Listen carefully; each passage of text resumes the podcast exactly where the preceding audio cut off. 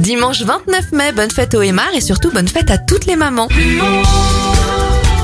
On débute notre éphéméride avec les événements. En 1953, l'alpiniste Edmund Hillary et son accompagnateur népalais le Shepard Tenzing Norgay deviennent les premiers hommes à réussir l'ascension de l'Everest. Et puis le premier mariage homosexuel de France est célébré à Montpellier en 2013.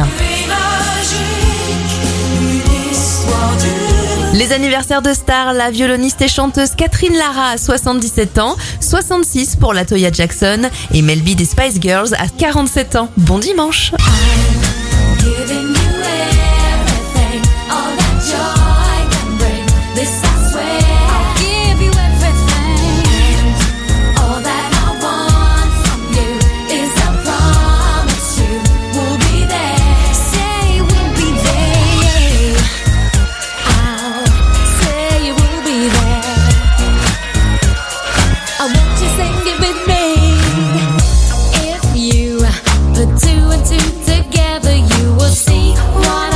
friendship is for.